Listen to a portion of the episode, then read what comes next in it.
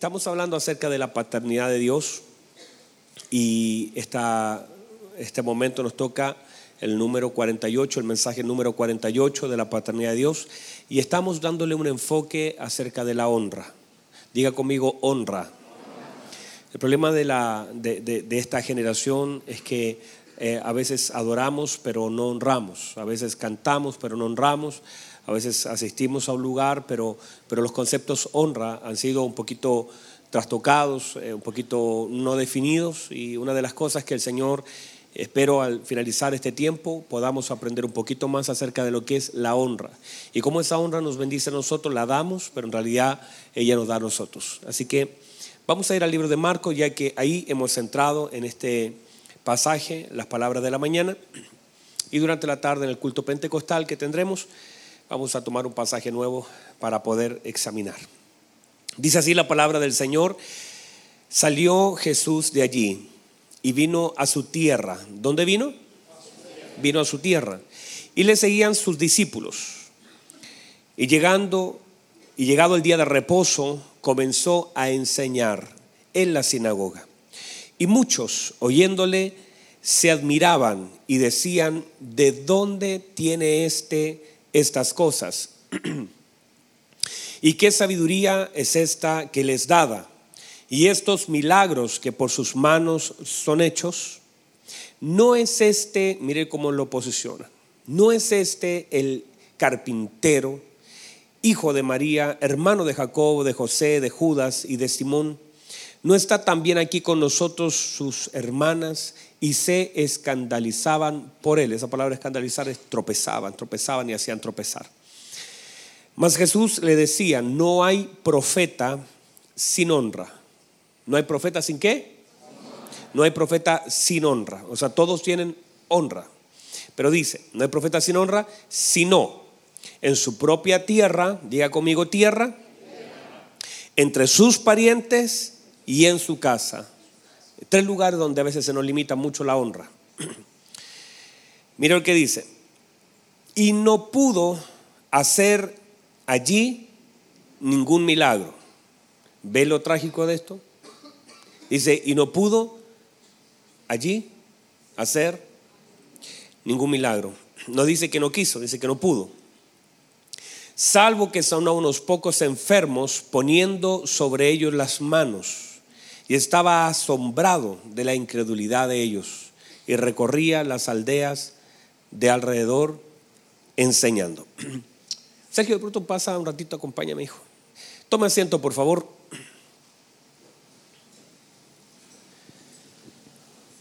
Había un hermoso tiempo de adoración, resencito lo sentía adorar, espero que mantengan esa adoración también para escuchar la palabra. Mire las cosas como base que vamos a poner, que hemos aprendido durante desde esta mañana.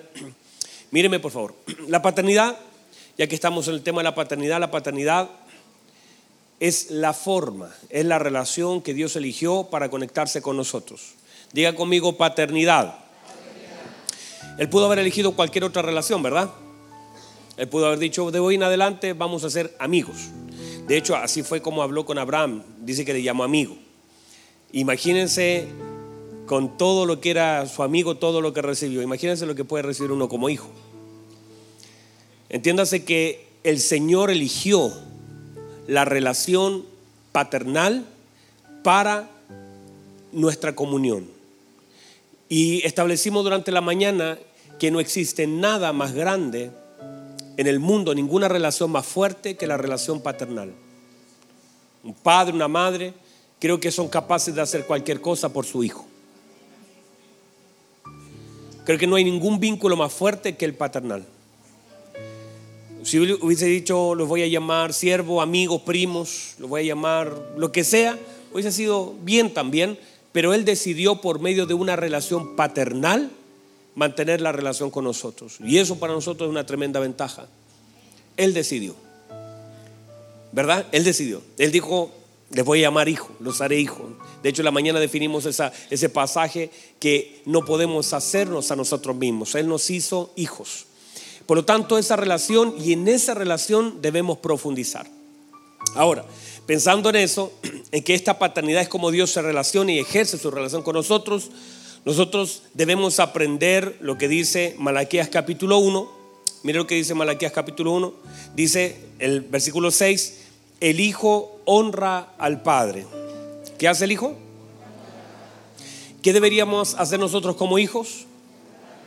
Deberíamos honrar al Padre. Y ahí está el problema de todos nosotros, porque a veces nosotros damos lo que queremos dar. Algunas personas dicen, no, yo doy lo que, lo que tengo, pero hay una demanda del Señor a dar lo que Él nos pide. O sea, no, es que yo amo a Dios a mi manera, eso no corre. Si alguien dice, ah, bueno, es que es mi manera, es que no hay manera. Hay una manera de hacer las cosas y es como Dios las pide. Entonces la gente de pronto quiere hacer todo a su manera, a sus gustos, a sus tiempos. Yo tengo una relación, dicen, personal con el Señor y, y, esa relación personal simplemente esconde lo que no está dispuesto a hacer que la Biblia dice que haga. Entonces trata de hacer las cosas a su manera y de alguna forma hay una demanda. Se establece que somos hijos, pero no el hijo, que porque si uno pensara en este concepto de hijo, cada uno de nosotros, ustedes y, y todos nosotros, hemos sido hijos. Todos los que estamos aquí, quizás no todos sean padres, pero todos somos hijos. O hay alguna extraterrestre en medio de nosotros. Todos somos hijos, ¿verdad? Entonces, pero ahora habría que preguntarle a mi padre y a sus padres qué clase de hijos somos. ¿Verdad? ¿Qué podrían decir ellos de nosotros? ¿Que somos los hijos de honra o somos hijos de vergüenza? Si hemos estado presentes o hemos estado ausentes. Si después de recibir tanto en una relación paternal hemos respondido a esa relación y a todo lo que usted conoce acerca de la paternidad, que no le vamos a dar vuelta esta, esta tarde, sino en la mañana y otro día le hemos dado vuelta acerca de los traumas, acerca de mi papá me abandonó, mi papá me dejó y eso tiene su lugar, está bien, pero ya lo hemos tratado varias veces y espero que eso también entender que no podemos, míreme por favor, no podemos dar honra sin la obra del Espíritu Santo en nosotros. No se puede, no se puede, usted va a dar lo que quiera sin la obra del Espíritu Santo, pero la Biblia dice que el Espíritu Santo nos guiará. Y esa guianza del Espíritu Santo nos lleva también a dar lo que Dios espera recibir de nosotros. Entonces, el Hijo honra a su Padre. Y una de las cosas que hemos establecido durante este día y en la mañana puntualmente es que a veces nosotros honramos en privado, pero deshonramos en público. Muchas veces tenemos esa tendencia a honrar, a darle gloria al Señor. En lo privado te, adoramos, Señor, levantamos nuestras manos. Está en su casa, está en una iglesia, en una congregación y exalta al Señor, adora al Señor, levanta al Señor en alto. Pero cuando llega el momento de salir del cuarto, deshonramos a Dios con nuestras actitudes, lo deshonramos con nuestros amigos, lo deshonramos eh, en nuestro trabajo, lo deshonramos en nuestro estudio. O sea, hay, un tema que, que tenemos que resolver. ¿Está de acuerdo conmigo? Hay un tema que tenemos que resolver. No, no se trata de honrar al Señor en un cuarto y hablar de fe en un cuarto y hablar de incredulidad fuera de Él. a, veces nosotros delante del Señor, Señor, tú eres el Dios que mueve montaña. Señor, usted es el que abre y nadie cierra. Usted es el que, el que da y da en abundancia. Y usted lo habla bien delante de Dios. Pero de pronto se acerca a alguien a preguntarle cómo está. Dice aquí más o menos esperando que algo pase. Y, y deshonra a Dios cuando en una oración lo honró, lo posicionó correctamente delante de él, pero lo posicionó incorrectamente delante de los hombres. Entonces hay cosas que tenemos que manejar, que tienen que cambiar de nosotros. No podemos honrar al Señor en privado y deshonrar a Dios en público. Dígame amén a eso. Entonces, una de las cosas también que definimos es que en todo, en todo hombre de Dios, toda mujer de Dios, Dios, así como en la paternidad, ha hecho un depósito de su gracia, de su gloria, y que solamente nosotros podremos acceder al depósito de Dios en la vida de nuestros padres por medio de nuestra honra, que no hay forma que yo podría, por ejemplo, a mi hijo Daniel agarrarlo y decirme, te bendigo, te bendigo, te bendigo, diez veces bendecido, camina en la verdad, camina, pero si él no me honra, no podrá recibir lo que Dios depositó por mucho. Yo puedo estar todo el día y está mal, no. Síguelo haciendo, sígale eh, soltando. Pero una de las formas de cómo yo accedo a lo que el Señor ha depositado a la gente es por medio de la honra. O sea, yo honro y, y póngame atención, porque el depósito de Dios, mire, a veces buscamos fuera de casa lo que Dios ha depositado en ella. Hay un depósito de gloria en nuestra casa. Hay un depósito de gloria en nuestros hijos. Hay un depósito de Dios en nuestras esposas, en nuestros padres. O sea, en la casa misma hay un depósito de Dios. Y a veces nosotros solamente honramos lo de afuera porque es más fácil honrar lo que no conoces. Es sencillo honrar lo que no conoces. Le da su lugar. De hecho, cuando tú conoces una persona, la posicionas de acuerdo a lo que ellos dicen, de acuerdo a sus dones, de acuerdo a sus habilidades, y tú posicionas a la gente en un lugar y le das el lugar. Y está mal eso, no, ponle en el lugar. Pero no puede ser que honres más lo de afuera que lo de adentro. Porque si tú honras a la gente allá afuera, y honras al vecino, y honras al ministro, y honras al pastor, pero no honras a tu esposa, no honras a tus hijos, eso está mal. No le quiten la honra a uno porque estamos hechos para seguir honrando todo nuestro alrededor. Pero no podemos pensar que todo el depósito de Dios está en la vida de otros. El problema de nosotros es que justamente a veces, porque conocemos a veces el enemigo del depósito de Dios sobre nuestra vida es lo que vemos. A veces lo que vemos se vuelve enemigo de lo que Dios quiere hacer. A veces cuando vemos a nuestra familia, a nuestro padre, a nuestros hijos que están medio complicaditos con algunos asuntos, nosotros los deshonramos y a veces lo que vemos se vuelve enemigo de lo que Dios quiere y puede hacer con nosotros y en nuestra casa. Y a veces lo que vemos empieza a generar algo en nuestro corazón, empieza a generar algo en nuestra mente. Comenzamos entonces a programar para deshonrar y para decir, ah, pero si usted no hace nada, usted es un sinvergüenza, usted es un borracho, usted es un mentiroso. Claro que a veces dentro de la familiaridad que se da, empezamos a conocer las debilidades, pero justamente ahí está el hijo de, de Noé, que cuando Noé se descubre, y él ve su desnudez, entonces de alguna forma alcanza maldición sobre su vida. Lo correcto es, a pesar de lo que vemos, guardar nuestro corazón. La tarea de nosotros es guardar nuestro corazón en aquellas cosas que Dios nos permite ver. Es saber que en medio de aquellas debilidades, porque eso es lo que Dios hace con nosotros, Dios no nos expone, Dios nos cubre. Dios no nos expone, Dios sabiendo todo lo que nosotros hacemos, lo que pensamos, lo que somos, no expone nuestras debilidades delante de la gente, es más, Él nos cubre.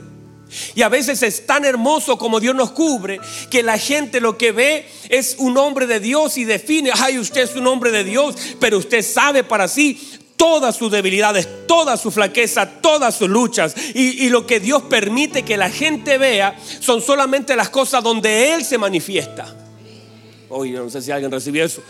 Pero a veces la gente dice, uy hermano, usted me bendice tanto. Y usted para sí dice, uy, si supiera, estoy luchando con esto, estoy luchando con esto. Tengo un problema aquí, tengo un problema matrimonial, estoy cojeando de un lado. Eh, eh, tengo miles de problemas a mi alrededor. Tengo una debilidad que estoy luchando con ella. Y la persona te dice, uy, su palabra me bendijo. Usted cuando ministra, usted cuando toca, usted cuando me saluda, es un hombre de Dios. Y te dicen eso, ¿por qué? Porque no están viendo tu desnudez, porque la gracia te cubrió. El manto de Dios te tapó tus debilidades. El mantel de Dios tapó tus cojeras.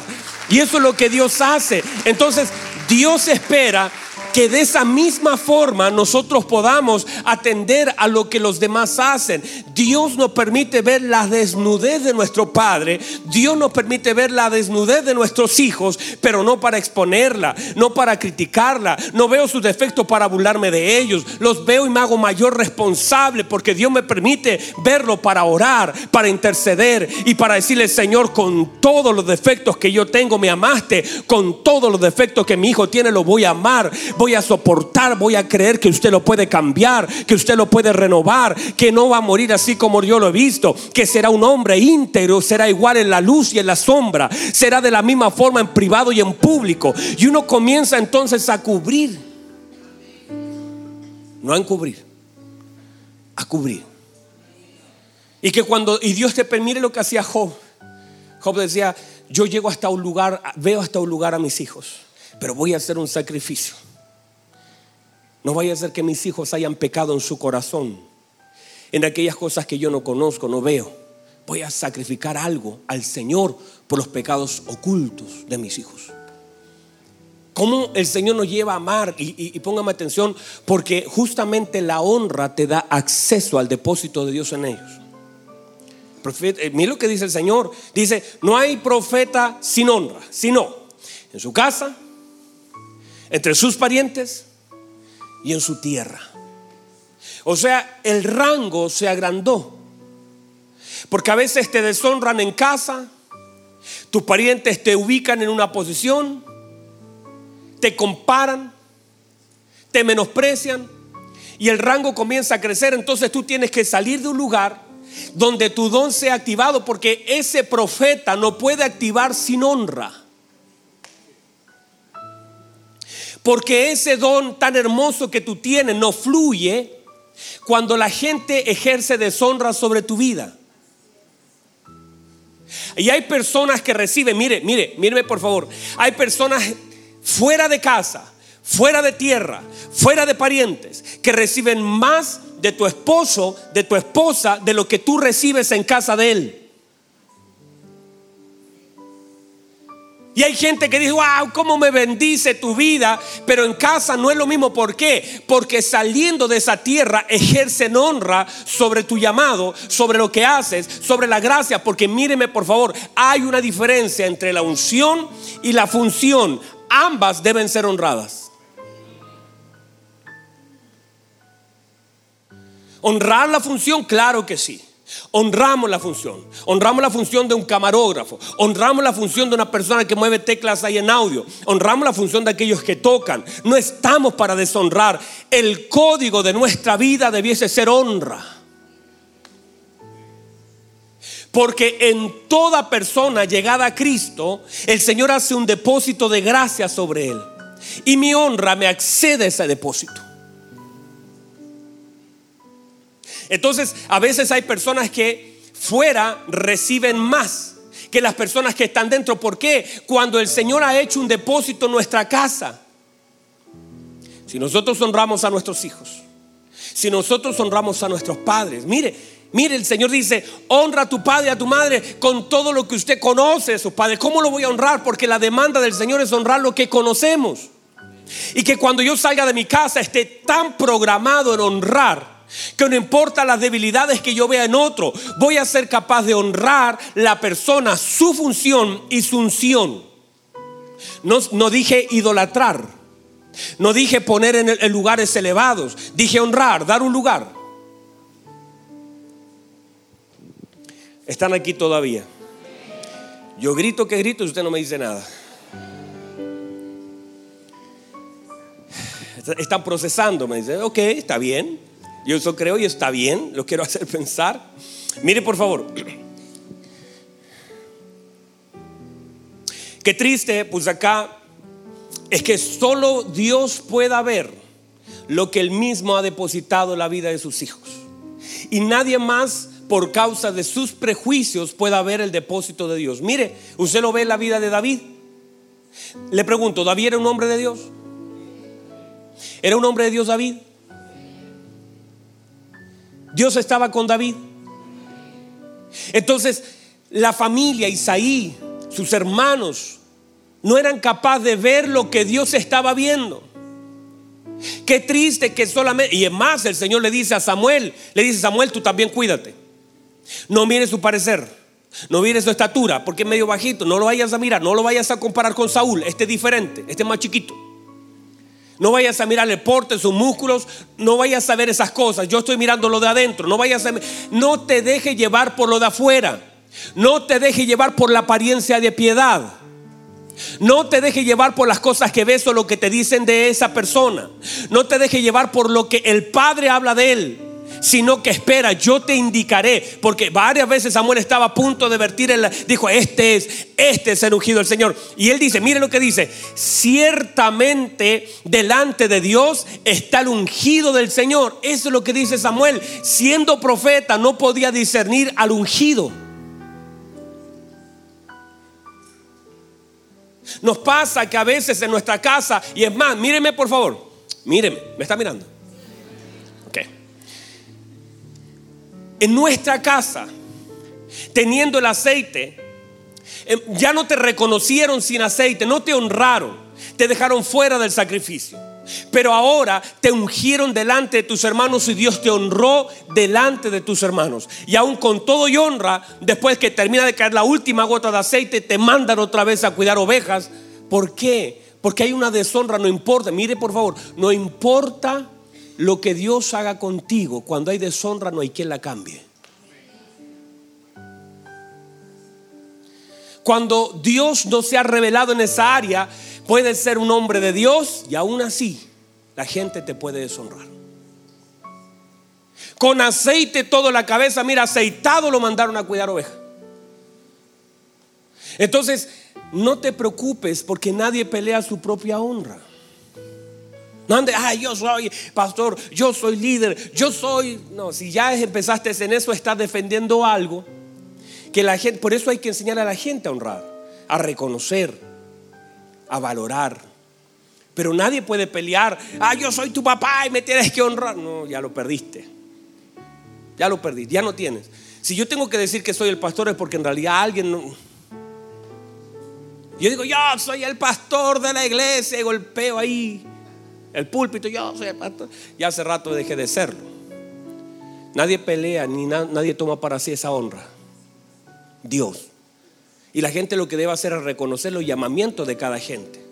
El trabajo, tener por doble honra a los que trabajan entre vosotros, presiden o ministran. Saber, darle un lugar, amarlos, cuidarlos. Mire lo que vamos a ver ahora. ¿Están aquí todavía? Uy, mire, me fui y apareció un té. Un ángel del Señor ha venido. Y con su ala revolvió este, este tecito. A ver, vamos a probar. Buen gusto tiene el ángel. Mire, por favor, honramos, diga conmigo, honra. Honramos por medio de lo que decimos, honramos por medio de lo que decimos y honramos por medio de lo que damos. Número uno, por medio de lo que decimos, por medio de qué, lo que hacemos y por medio de qué, lo que damos.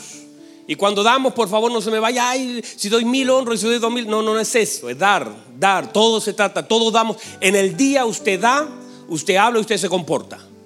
Está dando tiempo, está dando palabra, siempre está dando algo. Todo el día damos, damos, damos amor, no damos amor. Aquí queda usted. Damos adoración, usted ha venido a adorar a Dios, a darle algo. Pero la, cómo lo damos, el corazón que ponemos en eso es lo que honra o deshonra a Dios. Mire que hay unos muchachos que dieron un fuego, un sacrificio, pero el Señor no los, no los tomó en consideración y aún deshonraron. Dijo, esto es un fuego extraño. Le dieron algo, pero Dios no lo recibió. Entender que no se trata solo lo que yo quiero dar, sino de lo que Dios demanda que yo quiera dar. Entonces, mire por favor, este, están acá todavía. En este pasaje vemos muchas cosas. Número uno, que la necesidad no activa la mano de Dios, es la honra. Otra vez, la necesidad no activa la mano de Dios, es la honra.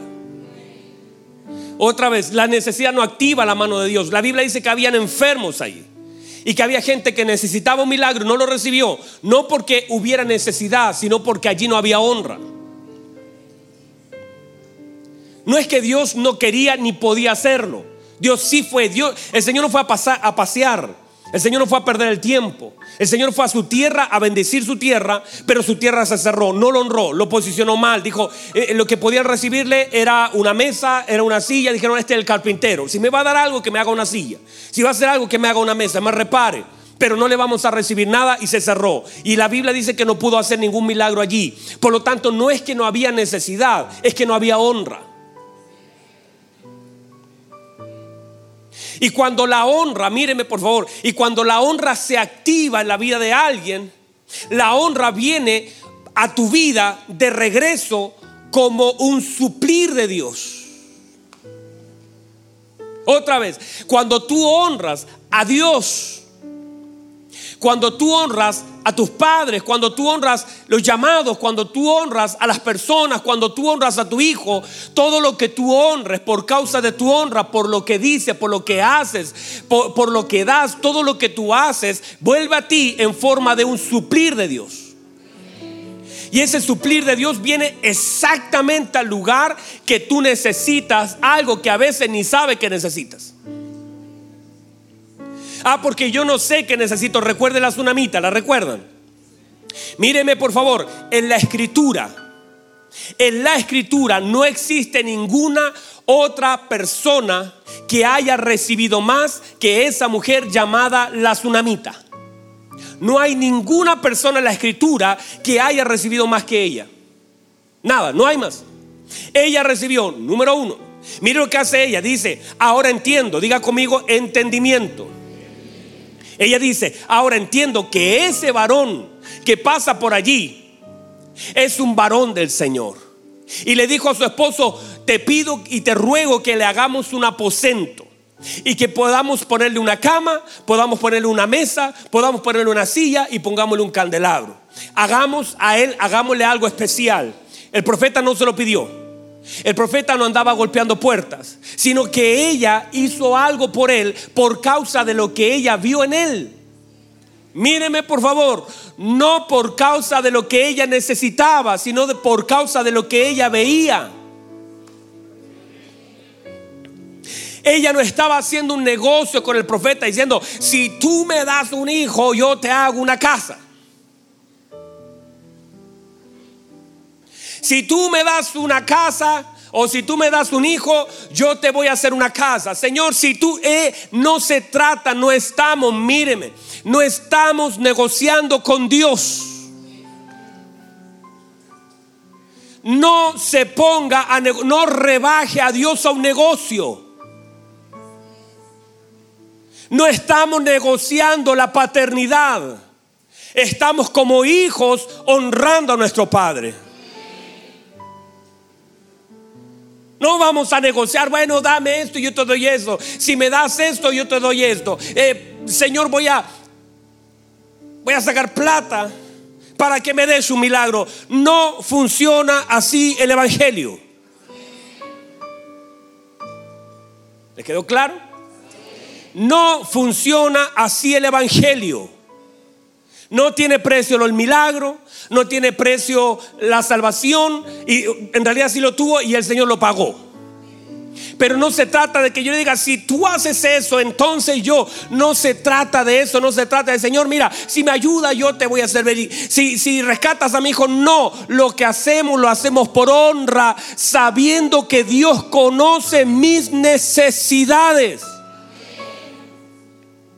sabiendo que el Señor sabe lo que necesito, lo que me falta, lo que no tengo, lo que me cuesta, sabiendo, conociendo la historia de mi hijo, pero a pesar de lo que yo estoy viviendo, yo no condiciono mi honra, no es lo que le doy al Señor, Señor, si tú me ayudas, te voy a. Eso lo hicimos en unos primeros años de nuestra vida. Yo también lo hice, Señor, te voy a cantar delante de mis compañeros con vergüenza. Voy a cantar una alabanza, voy a predicar a ti para que me ayudes. Y yo pensando que por causa de mi cancioncita había querido el favor del Señor. No, no, no. No fue porque yo canté. Fue por su gracia. Fue por su misericordia. Fue por su favor. No fue por lo que yo hice. No hay nada que yo pueda hacer que pueda mover la mano de Dios. Fue por su gracia. Fue por su amor. Si Él decidió sanarte, no fue porque le dijiste, si me sanas te voy a servir. No fue por eso. Fue por la gracia. Fue por misericordia. Fue por la bondad. Por la bondad de Jehová no hemos sido consumidos.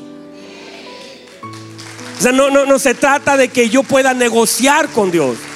Se trata de entender de que nosotros hacemos las cosas por honra porque el Hijo honra, dígalo conmigo, a su Padre. Otra vez. El Hijo honra. Por eso lo hacemos. Esta señora no dijo, bueno, este profeta como que tiene poderes y me va a dar un hijo y me va a dar un auto y me va a ayudar. Entonces hagámosle algo, va a ver qué nos va a dar. Nunca hijo. Es más, cuando el profeta, viendo toda la excelencia de lo que se hizo, vio el muro pintado, vio el techo hermoso, vio un, ¿qué podría ser un, un LCD de 75 pulgadas ahí? Y dijo, mire lo que dice el profeta. Llama a, a, Jesse y le dice, llama a la señora. Y le dice esto, tú has estado solícita con nosotros. Queremos agradecerte. Y mire lo que le dice, ¿qué podemos hacer por ti? El profeta. Ahí era la oportunidad. Y ahí se descubre el corazón de cualquier persona en la oferta. ¿Qué puedo hacer por ti? ¿Qué te puedo dar? Que yo como profeta, mire, el profeta no estaba jugando. El profeta Eliseo no estaba jugando. Resucitaba muertos. El profeta Eliseo era el sucesor con la doble unción de Elías. Si el profeta Elías era capaz de abrir los cielos y cerrar los cielos, y dijo, por mi boca se abren los cielos, por mi boca se cierran los cielos. El hombre no estaba jugando. Ella sabía, mire por favor, ella no era ignorante de quién él era, porque la casa se la hizo porque sabía que era el profeta. Pero ¿sabe lo que le dice ella? Yo no tengo necesidad. Yo habito en medio del pueblo, soy famosa, tengo plata, yo no tengo necesidad. No te hice una casa para que tú me des algo, no te llamé acá, no te preparé eso. Es porque reconocí que eres un hombre de Dios. Y lo hice porque reconocí que eres un hombre de Dios. No más que eso, no, no necesito nada. Pero el Señor que suple las necesidades que a veces se vuelven inconscientes en nosotros, porque usted y yo tenemos necesidades inconscientes, cosas que ya ni oramos, cosas que no pedimos, o cosas que para nosotros son tan difíciles, o cosas que son necesidades que se vuelven inconscientes, o a veces las necesidades ya no son parte de lo que nosotros queremos pedirle a Dios. Por eso la Biblia dice que Él conoce nuestra necesidad antes que la pidamos, porque ya, ya no, no es un tema ni para nosotros, pero todavía puede ser algo delante del Señor. Y mire, Jesse le dice, ¿sabe lo que vi? He estado todo el día en esta casa, en nuestro cuartito, no escucho ruido. No veo una muralla rayada, no veo un vaso quebrado, no he escuchado ningún grito. Parece que no tienen hijo acá. Dijo, esta señora no tiene hijo. Y el profeta vio una beta, dijo acá, esta es la necesidad que ella ya no está viendo. Hay un momento a veces donde, ah, míreme por favor, hasta a veces el dolor nos ciega a las necesidades. Y nos ciega porque es tanto el dolor que nos causa algunas cosas que ya ni siquiera las pedimos porque de solo pedirla y la tristeza de no tener, porque mire por favor, en todo el Medio Oriente el no tener hijo era sinónimo de maldición. Por lo tanto, ella no importa la plata que tuviera, había algo que ella necesitaba. Están acá conmigo. Por lo tanto, ella simplemente no es que no quisiera algo, es que ya quizás el dolor no le, no le permitía pedirlo siquiera. O, mire lo que dice ella, cuando el profeta le suelta la palabra, le dice, mírame mujer, de aquí a un año abrazarás un hijo. Y ella dice, mire, no hagas burla de tu sierva. Lo que ella le está diciendo, no hables de aquellas cosas que me causan dolor. No hable de aquello que me genera algo aquí en lo profundo. No quiero, no quiero hablar de aquello que me duele. Yo no te traje aquí para una promesa, no te traje aquí. Lo que yo no quiero es tocar temas que a mí me afecten, pero mire, aunque usted no los toque, aunque usted no se los diga al Señor, cuando usted aprenda a honrar, honra a Dios con su vida, honra a Dios con su matrimonio, honra a Dios con sus hijos, reconoce al Señor, usted honra con su vida, honra con sus oraciones, honra con todo lo que pueda. En algún momento comienza Dios a manifestar cosas que Él sabe que tú tú necesitas, porque Dios a través de la honra genera un suplir. Uy, santo Dios.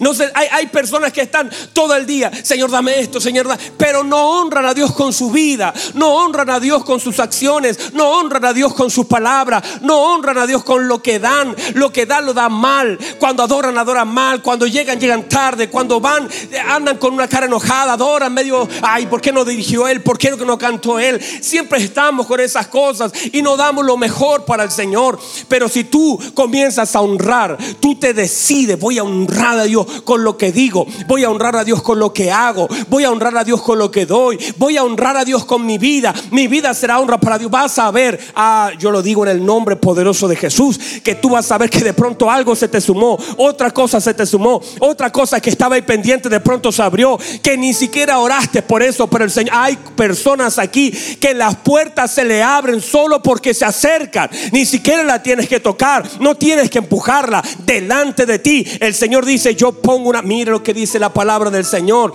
Apocalipsis capítulo 3 dice, he aquí yo pongo una puerta abierta delante de ti, porque no has negado mi nombre, has guardado, eso quiere decir, honraste mi nombre, honraste mi palabra, y yo abro una puerta delante de ti que el más fuerte no la puede cerrar. O sea, hay cosas que Dios abre solo por causa de la honra. Dios las abre. Tú no puedes abrirla, tú no puedes cerrarla. Y hay cosas, yo no sé si a usted le ha pasado, de pronto tú dices, yo no sé ni por qué me pasó esto. Yo no, yo, no, yo no soy ni merecedor de esto, pero y se te abre las puertas delante de ti por causa de la honra. Porque has aprendido a honrar a Dios. ¿No fue eso lo que le pasó a los hebreos? Que por honrar a Dios, el Señor mismo fue allá adentro con ellos. La puerta se abrió, el Señor los honró, porque ellos con su vida, con sus palabras, honraron a Dios. Entonces, aprendamos a honrar al Señor. Aprenda a honrar su matrimonio. Aprenda a honrar su matrimonio. Honra a sus hijos. Si va a hablar, hable bien. Actúe bien delante de ellos. Honra a sus padres. Honre la casa donde vive. No maldiga, ay, esta casa se está cayendo a pedazos. No maldiga nada. Honre el lugar donde trabaja. Honre el lugar donde adora. No menosprecie la casa. En este lugar donde tanta gente ha sido salva, ha sido bautizada, ha sido ministrada, ha sido restaurada, muchos de ustedes honren este lugar. Si hablen, hablen bien, aún así vea cosas que no sean tan buenas como yo quisiera, en mi matrimonio no lo voy a exponer. O alguien expone todo su matrimonio. O alguien expone a sus hijos. Yo honro. Honra al Señor con su vida. Honra al Señor con su tiempo. Honra al Señor con sus bienes. Honra al Señor con sus talentos. Honra al Señor con sus palabras. Delante de la enfermedad, honra al Señor. Delante del horno de fuego, honra al Señor. En medio de la adversidad, honra al Señor. Y el depósito de Dios siempre caerá sobre usted. Y el suplir de Dios siempre estará con usted. Lo puede recibir. Ya voy a cerrar. Estamos en la hora de cerrar. Pero déjeme tocar dos o tres puntitos antes de cerrar. Honra ese lugar que yo le doy, honra ese lugar que le doy a Dios en mi vida. Su vida manifiesta la honra que tiene a Dios. Hablamos acerca de la expresión de mi fe, que hay cosas que conectan, que la fe y la base de la fe es la honra. Mire, déjenme cerrar con esto. ¿Podemos cerrar mientras los músicos pasan? Vamos a cerrar. Mire lo que dice la escritura. Ellos pasan para que usted esté tranquilo, pero todavía no voy a terminar. Número uno. La Biblia dice que el Señor llegó a su tierra a enseñar. ¿Qué hacía el Señor? Enseñaba. El Señor enseñaba. Pero quiere decir entonces, este pueblo nos da una lección, que recibir enseñanza del mismo Dios no quiere decir que por recibirle lo estoy honrando. Podemos estar en el lugar correcto con el corazón incorrecto. Puedo estar sentado aquí recibiendo una palabra de Dios y estar deshonrando a Dios, aún así en medio de la palabra. A veces las expresiones más fuertes de deshonra se ven en las redes sociales.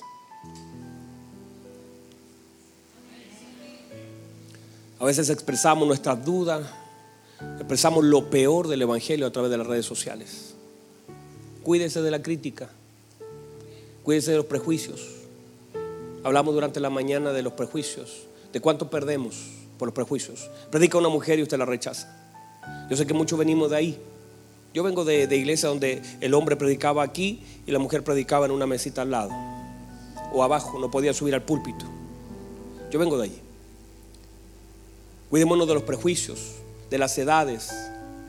¿Sabe cuánta gente lo mira a usted y lo tiene en poco por la edad que tiene?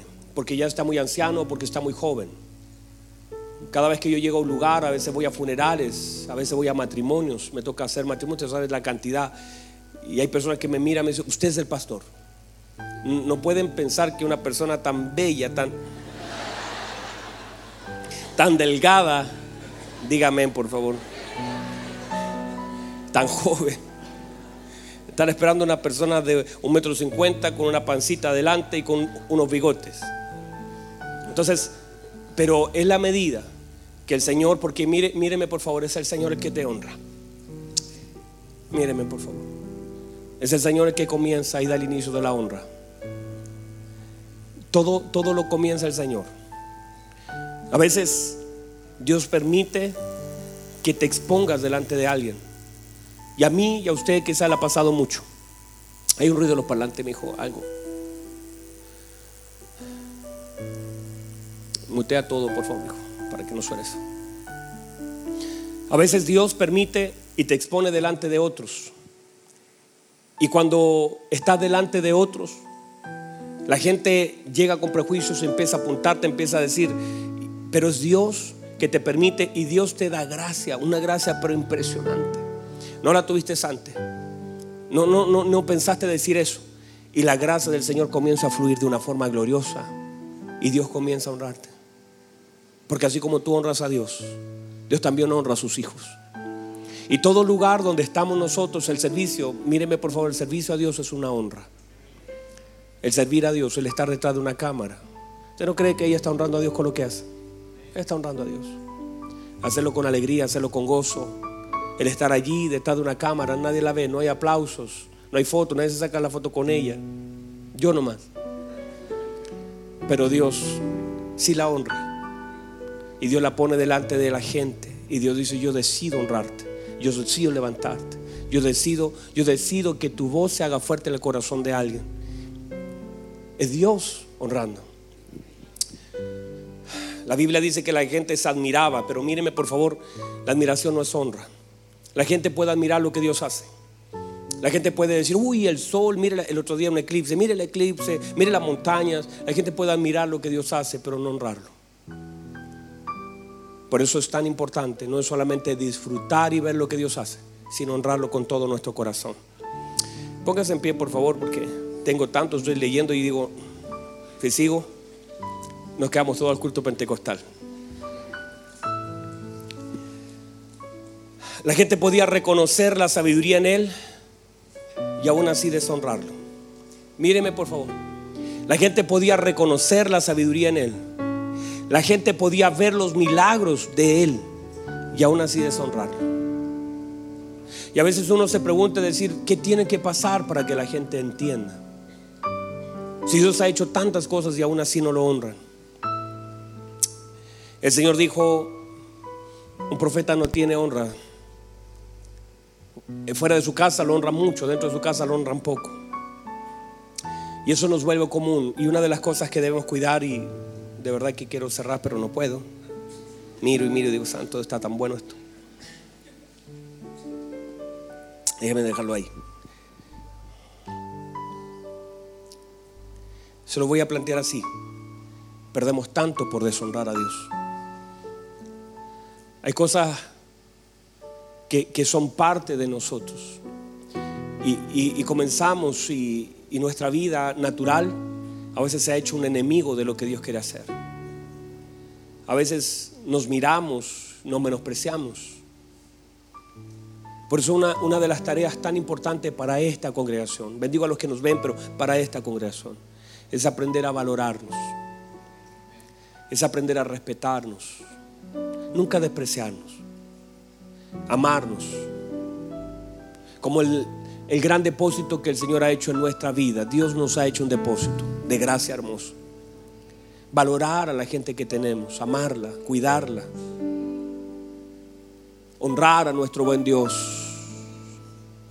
reconocerlo en todos nuestros caminos, honrarlo con nuestras palabras, honrarlo con nuestro tiempo, honrarlo con nuestros dones, honrar al Señor con nuestras acciones, con lo que damos. Decidí una vez darle lo mejor al Señor. Uno de los pilares de nosotros la excelencia y, y créanme que damos lo mejor. Quizás faltan miles de cosas, pero estamos dando lo mejor que podemos ahora. Y, le dije un día al Señor, si voy a cantar, yo nunca, y el principio de David fue, nunca le daré al Señor algo que a mí no me cueste. Eso es lo que dijo. A David le querían regalar una tierra. El ángel de Jehová estaba con la espada hacia abajo. Un hombre dijo, aquí te, regalo esta tierra para que levantes un altar. Y él dijo, no, jamás le voy a dar al Señor algo que a mí no me cueste. Si se lo voy a dar a Dios, me tiene que costar. Por eso yo me vengo en las madrugadas ¿Sabe cuántas veces yo he predicado en mi vida? Miles de veces. Si usted conociera un poquito más de mí, yo tengo un don la, de la predicación. Dios me ha dado ese don para predicar. Y yo puedo, usted me dice un pasaje y se lo puedo, le puedo hacer dos o tres mensajes rápidamente. Hay gente que me llama de otros países, me dice, pastor, voy a predicar de esto y le doy uh, rapidito. Y para mí sería fácil abrir la Biblia, leer y predicar, pero no lo hago así. Tomo mi carne, me levanto de madrugada estudio la palabra, doblo mis rodillas, le pido dirección al Señor. No le voy a dar a Dios algo que a mí no me cueste. No le voy a dar algo a Dios. No le voy a dar las obras a Dios. Le voy a dar lo mejor a Dios. Lo voy a honrar al Señor. Voy a honrar al Señor con mi vida. Voy a honrar a Dios con mis dones. Voy a honrar al Señor con mis talentos. Voy a honrar al Señor con mi tiempo. Voy a honrar al Señor. Es una decisión. Si usted decide honrar a Dios. Si usted decide honrar a Dios con su familia, decir, ¿sabe? Yo he hecho mal las cosas en mi matrimonio, en mi familia, con, mis hijos hemos hecho las cosas mal, pero voy a comenzar a honrar a mi esposa. A ese muchacho que anda medio, medio fuera del evangelio, medio lejos, voy a decido honrar a mi hijo. No lo voy a maldecir cada vez que le sirva un plato de comida. Cuando esté haciendo la cama, le diré, Padre, en el nombre de Jesús Señor, yo preparo la cama, pero tú preparas su descanso. Hay cosas que yo preparo y cosas que usted prepara. Señor, yo estoy preparando esta comidita para Él, pero Señor, usted preparará cosas mayores para Él. Si yo soy capaz, siendo mala, de preparar algo bueno para Él, cuántas cosas buenas usted siendo bueno preparará para Él. Usted tiene que comenzar a fluir en ese amor por aquellos que están en su casa. Porque no podemos honrarlos de afuera sin primero honrarlos de adentro porque en ellos también hay un depósito de Dios. Levante sus manos, por favor. Levante sus manos. Levante sus manos. ¿Por qué no adora un minuto al Señor? Ahí donde está. Lo honra con sus palabras. Lo honra, le dice Señor, gracias. Su palabra ha sido predicada y la, siento en mi, espíritu. La, Señor, la recibo. Yo quizás te he honrado en algunas áreas, en otras te he deshonrado. Hay días, Señor, donde te he dado, hay días donde no te he dado nada. Hay días, Señor, donde ni siquiera he tomado un minuto para arrodillarme, para decirte gracias. Hay tiempos donde me he olvidado, hay tiempos donde no he cantado una alabanza. Hay, hay días enteros donde ni me acuerdo de usted, de predicarle a otros, donde no he sido luz. Hay días enteros donde no siquiera me he conectado con algo del Evangelio, nada, Señor. Y yo quiero honrarte con mi vida. Quiero, Señor, que mi casa te honre, que sea mi casa como la de Obededón donde estaba el arca, la presencia y todo lo de Obededón y sus hijos fueron bendecidos y todo fue prosperado. Quiero que allí así sea mi casa, que tu presencia se haga evidente, que la gente diga, uy, en esa casa ocurren cosas, en ese departamento ocurren cosas.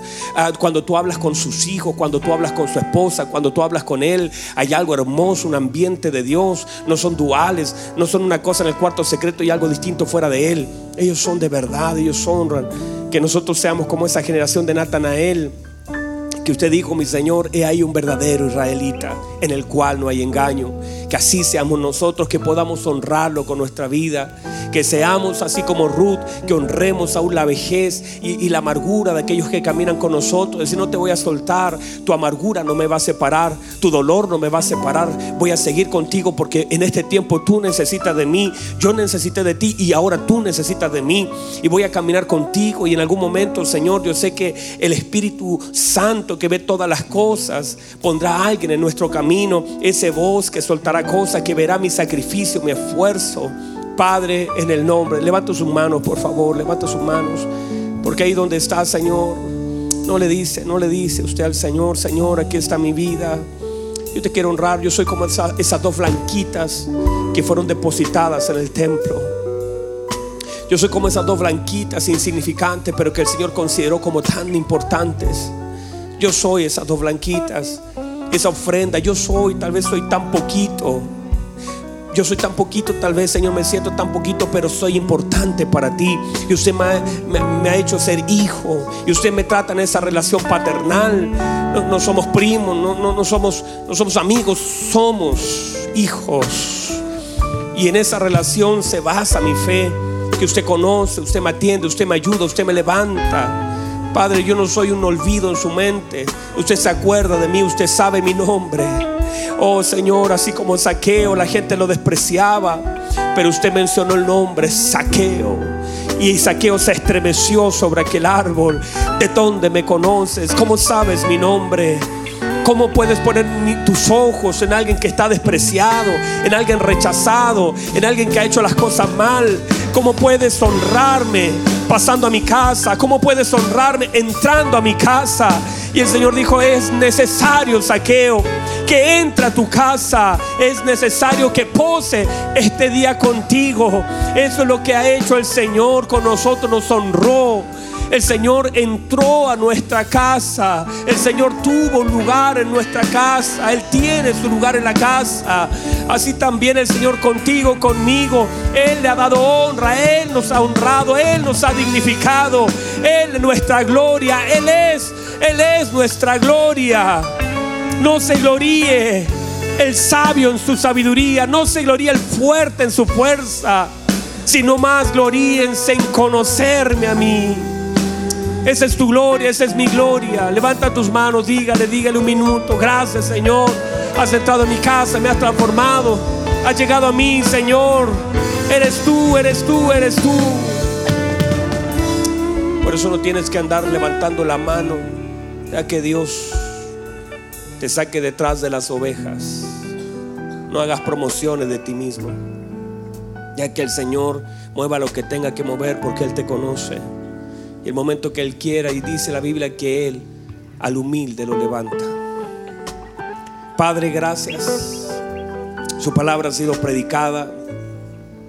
Queremos honrarle con nuestra vida, queremos honrarle con nuestro tiempo, queremos honrarle con nuestras palabras. Agradecemos este hermoso tiempo, esta, esta tarde donde cerramos los cultos de la mañana. Nos preparamos para la tarde, pero Señor, queremos agradecer su palabra fluir en medio de nosotros. Gracias por enseñarnos, gracias por educarnos, gracias por convocarnos, gracias por este hermoso tiempo. Queremos exaltar su bendito nombre y agradecer este tiempo que usted nos da de poder honrarle. Queremos honrarle con nuestras decisiones. Queremos honrarle, Señor, con nuestras palabras. Gracias. Permite, Señor, que también podamos sacar del depósito que usted hizo en nuestra casa en nuestros hijos, nuestra esposa, nuestros padres, que podamos recibir todo lo que usted ha depositado. A usted gloria y a usted honor en el nombre de nuestro Señor Jesucristo. Amén y amén. ¿Qué tal si le damos un fuerte aplauso al Señor? Vamos a honrarle con nuestras manos, con nuestra boca. Honra al Señor. Gracias, Señor. Gracias, Señor. ¿Cuántos pueden recibir la palabra de Dios? ¿La pueden recibir?